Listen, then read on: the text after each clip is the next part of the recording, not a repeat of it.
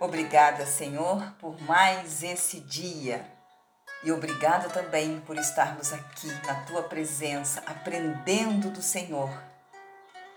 Que coisa linda, que privilégio nós estamos tendo diariamente de termos uma vida abençoada, uma vida linda, transformada, cheia de fato da vida que existe somente no Senhor. Uma vida extraordinária que a maioria de nós ainda não conhece. Mas nós somos privilegiados porque nós estamos trilhando o caminho que vai nos levar à excelência e à plenitude da vida que existe nas tuas mãos. Sejam muito bem-vindos ao Limpando as Lentes da Alma, desse dia maravilhoso que iniciamos agora de uma forma tão bacana. Hoje nós vamos ler o livro de Lucas. Deixa eu ver qual é o capítulo aqui, capítulo 22, do versículo 24 ao 30. Eu estava aqui meditando e pedindo a Deus que me desse uma palavra para que eu pudesse me inspirar nesse dia e, consequentemente, dividir com vocês também. Mas enquanto não fala comigo, eu não tenho o que falar para vocês. Mas quando a palavra fala comigo, eu simplesmente divido com vocês. Eu reparto com vocês, né? Eu partilho com vocês. Porque é muito importante. Muito, muito, muito, muito importante. E aqui diz assim: seja o maior como o menor. Presta bastante atenção porque tem muita riqueza nas entrelinhas dessa, dessa palavra. E nós temos que trazer é, para o dia de hoje, para a nossa vida, para o momento, para quem nós somos e para o momento que nós estamos vivendo, que é o que vai fazer de fato a diferença, porque nós vivemos sempre o momento presente, o aqui e o agora. O passado já foi e o futuro não nos pertence, porque nem sabemos como vai ser e não temos gerência sobre ele. Mas sobre o presente nós temos. E essa é a nossa parte. Então vamos trazer esses ensinamentos, que eles falam muito daqui da vida eterna, mas vamos trazer esses ensinamentos para o dia de hoje e assumirmos na nossa vida a direção que nós obtivermos dessa palavra. Suscitaram também entre si uma discussão sobre qual deles parecia ser o maior. Isso eram os discípulos ao entorno de Jesus, conversando, né? Debatendo. Mas Jesus lhes disse: Os reis dos povos dominam sobre eles e os que exercem autoridade são chamados benfeitores. Mas vós não sois assim. Pelo contrário, o maior entre vós seja como o menor, e aquele que dirige seja como o que serve. Pois qual é maior? Quem está à mesa ou quem serve? Porventura não é quem está à mesa? Pois no meio de vós eu sou quem serve. Vós sois o que tendes permanecido comigo nas minhas tentações. Assim como meu Pai me confiou um reino, eu vou-lo confio, para que comais e bebais a minha mesa no meu reino e vos assentareis em tronos para julgar as doze tribos de Israel.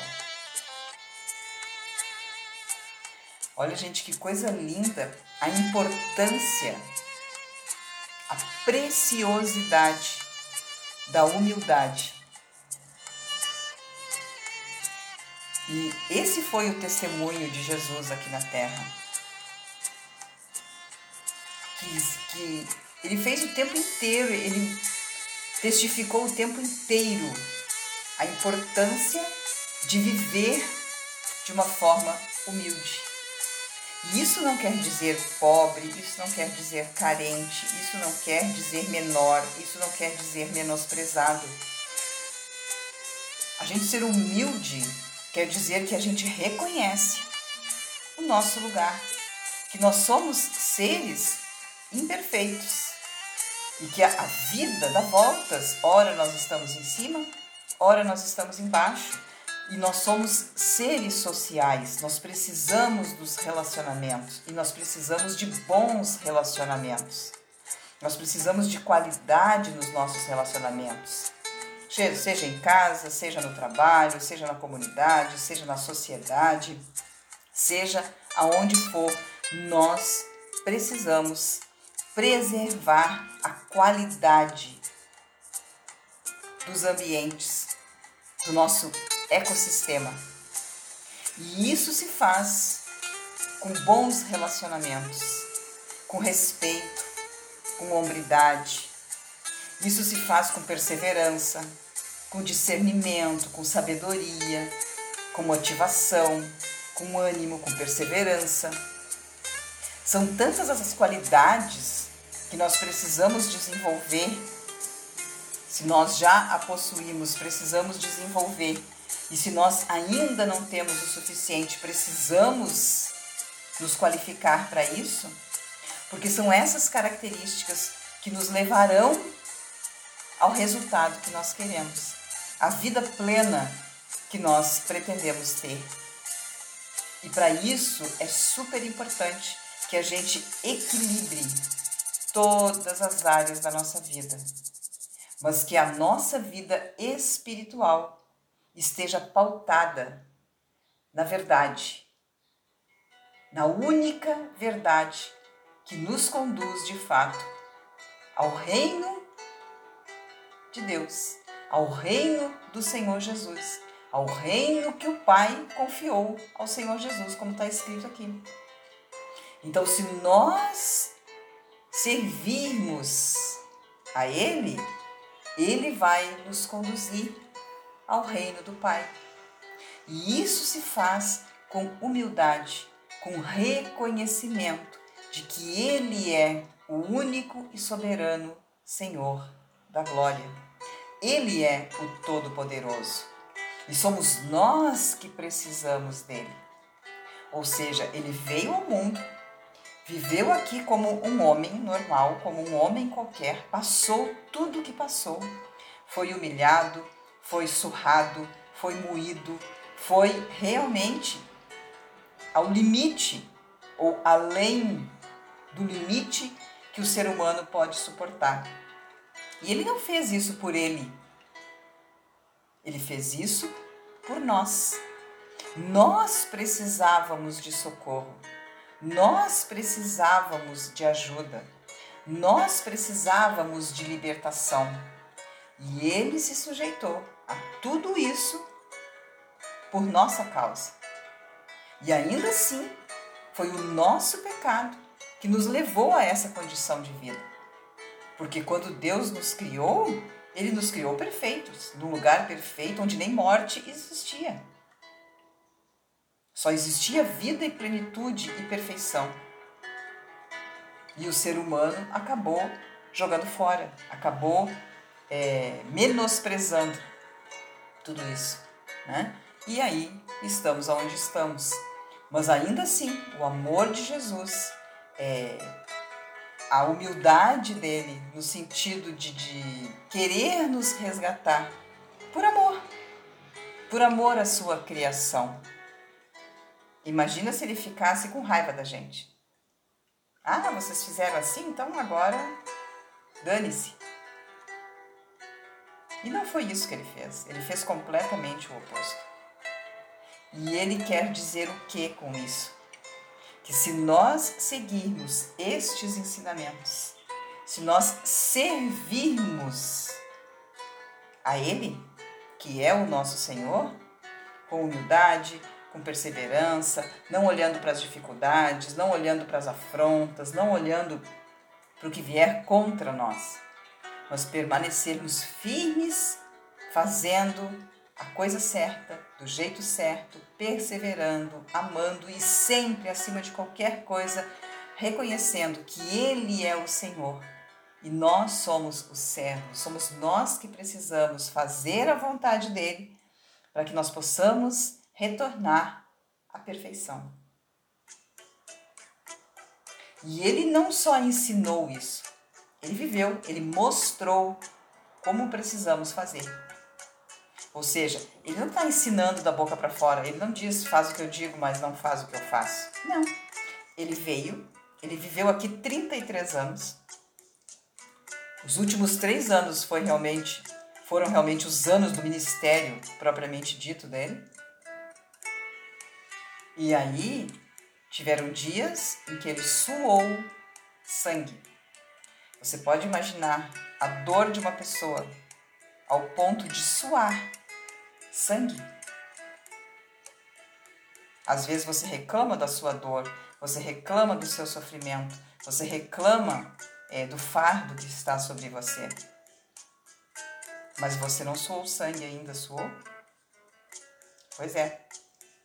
Ele suou sangue, ou seja, ele passou o que nenhum de nós passou.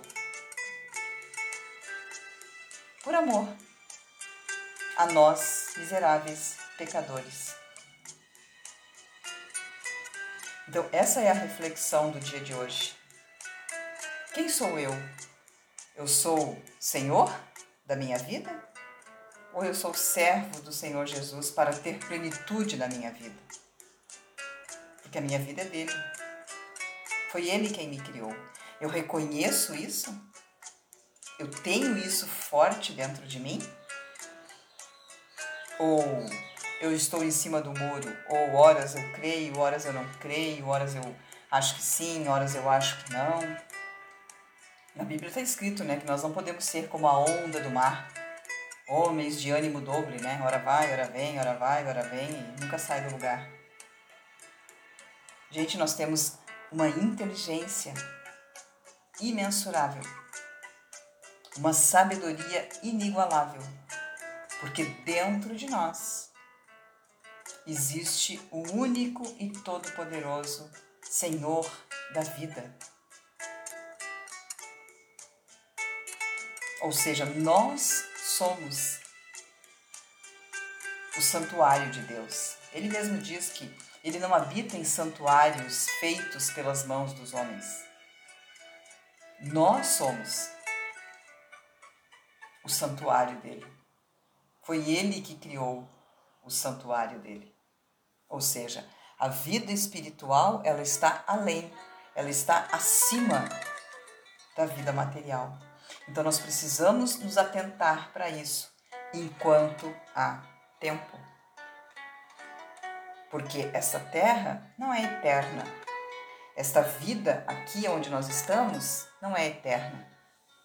A vida eterna é a vida que nós temos que conquistar, que é retornando para o lugar de onde viemos, para a casa do nosso Pai, para o paraíso, para a glória, para o eterno, porque nós somos seres eternos.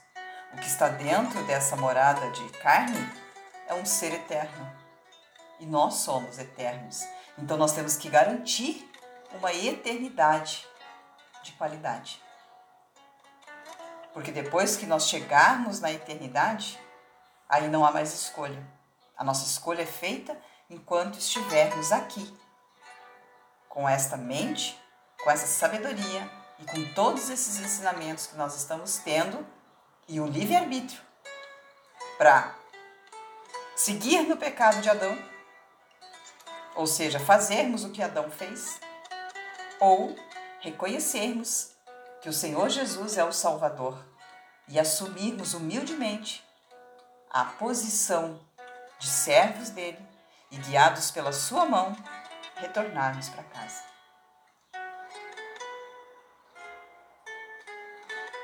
Amanhã nós estaremos de volta e que essa palavra fique profunda dentro de você, que crie sulcos profundos na sua alma.